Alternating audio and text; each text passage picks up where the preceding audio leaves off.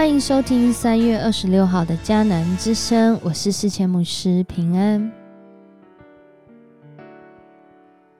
我们今天要来分享的是四世纪的三章七到十一节。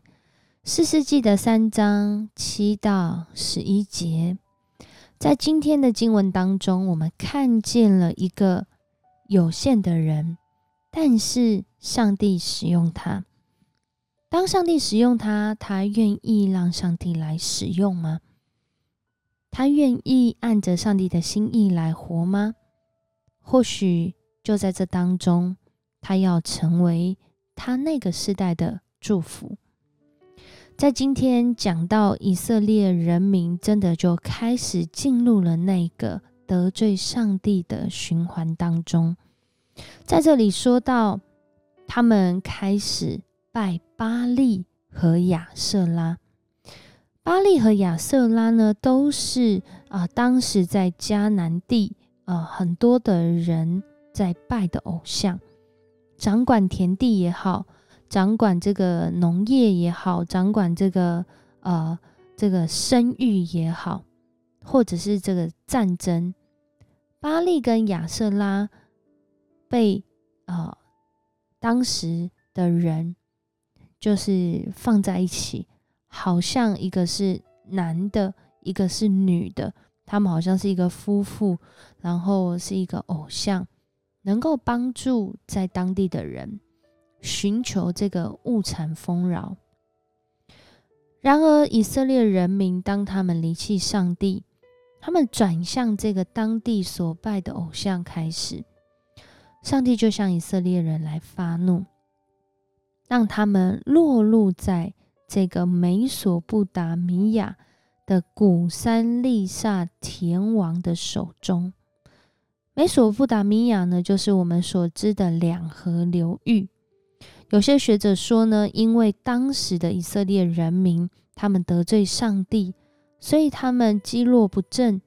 北边的美索不达米亚这么远的古山利萨田王，竟然能够。打下来，打他们，并且让他们降服在古山利萨田呃王的手中八年的时间。在这罪恶当中，人们才想起那个他们已经没有记得、不认识、不知道的上帝。就在这个时候，他们呼求上帝。上帝就兴起了一个人，叫厄陀涅。厄陀涅呢，其实我们如果有看过《四世纪》第一章，当犹大支派要啊在他们所分配的土地上要继续来啊得地为业的时候，加勒就说，如果能够将这个底壁这个地方拿下。他就要将他自己的女儿嫁给他，所以我们看见拿下这个底壁的人就是厄陀涅，而厄陀涅呢，在第三章的时候，就是今天的经文，他不仅是一个能够呃很勇敢来战争的人，并且呢，在这里说到啊，上帝的灵临到他。他就成为了以色列人民的士师。而陀涅出去打仗呢，上帝就把这个呃古山利萨田王交在他的手中。当我们在念他们的名字的时候，我们其实很难想象哦，他的名字到底是什么样的意思哦。如果我们直翻这个古山利大呃利萨田的意思呢，就是加倍邪恶的古山。意思就是他可能在那个王啊的当中呢，就那个世代里面是一个加倍邪恶的人。然而呢，厄陀涅因着上帝的灵与他同在，让他能够从这个古山利萨田王的手中将以色列人民救拔出来。事实成为在这个时代里面。能够让以色列人战胜，或者是不让他们陷入到罪恶的原因。上帝透过兴起一人来改变那个世代。在四世纪是如此，其实在世世代代也是如此。接下来从厄陀涅开始，我们会看见，越是在这黑暗的时期，越是在这个人们不认识真理、不跟随上帝的时期，这些事实的角色就变得更加重要。有一个人，他领受上帝的呼召。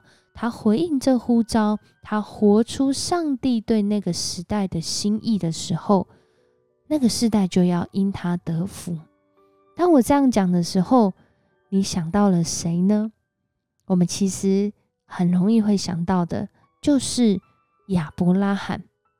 当时的亚伯拉罕也就住在这些有诸神明、诸偶像的境况当中。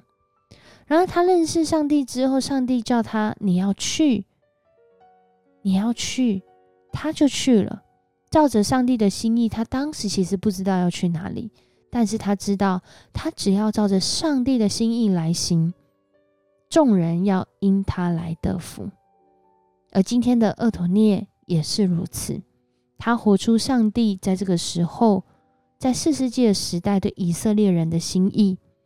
这地方就因着他愿意回应，太平了四十年。透过今天的经文，再次的帮助我们来看见，即使环境再怎么样的黑暗，好像众人都不是照着上帝的话语去行的时候，若我们愿意依靠上帝的心意，分别自己为圣，上帝。或许愿意使用我们来兴起这个世代，让这个世代有可能有那个走在上帝心意的可能，有那个翻转人生命的可能，有那个成为祝福的可能。然而，我们愿意成为在这个世代里面上帝所兴起的人吗？我们需要更多来祷告，求上帝给我们这样的心智。面对困难、诱惑、试探，我们仍然走在上帝的心意当中。我们一起来祷告，祝，我们感谢赞美你，谢谢你透过今天的经文拣选厄陀涅，成为在这个时候被主兴起的事实，带领以色列人来经历主你的同在，更是让他们所生活的环境。经历那个从里来的平安，主啊，愿我们也能够在这个时代里面分别自己为圣，分别我们属于上帝，依靠你的心意，让我们能够成为这个时代的祝福。谢谢你与我们同在，持续带领我们前面的脚步，也叫我们不论我们在什么样的环境当中，能够清楚的。认识主你的心意，好叫我们不活在最终。我们这样祷告，奉主耶稣的名求，阿门。谢谢你收听今天的迦南之声。上帝在世世代代都兴起一人，那一人就是为主所选召、为主所使用、为主而活、为主做见证的人。愿你我成为这样的人。我是世谦牧师，我们明天见。